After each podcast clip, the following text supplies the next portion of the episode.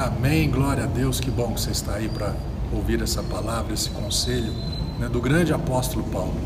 E depois de trazer alguns ensinamentos falando sobre ansiedade, sobre o que pensar, ele termina aqui no capítulo 4, verso 8 de, de Filipenses, ele fala assim, concluindo, caros irmãos, absolutamente tudo que for verdadeiro, tudo que for honesto, tudo que for justo, tudo que for puro, tudo que for amável, tudo que for de boa fama, se houver algo de excelente ou digno de louvor, nisso pensai. Minha pergunta, o que que tá tua, tua cabecinha tá cheia de quê?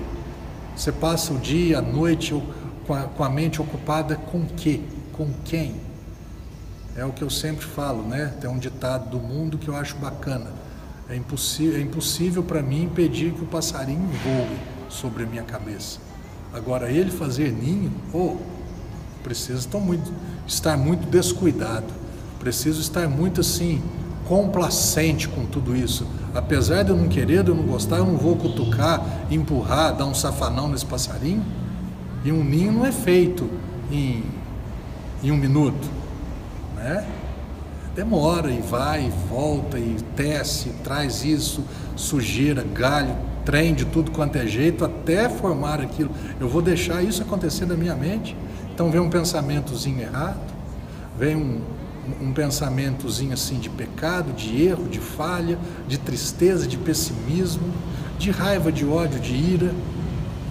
E vem um monte de pensamentos, é impossível nós evitarmos que isso venha mas é possível evitar que isso estabeleça, seja permanente e cresça igual um ninho que depois vai gerar filhotinho ali e aí, e aí, como é que faz? Pensamentos também da mesma forma. Vai pensando, pensando, pensando, pensando, de repente fala o que não devia, age de forma errada. Por quê? Porque o pensamento tomou posse da sua mente.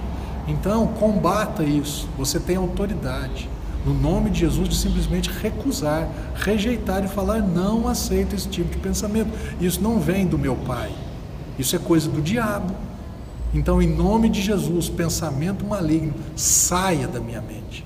Eu te rejeito, não volte mais. E se ele voltar, né, bateu a porta ali, eu vou entrar. Não, não vai. Eu não te dou espaço, eu não te dou acesso.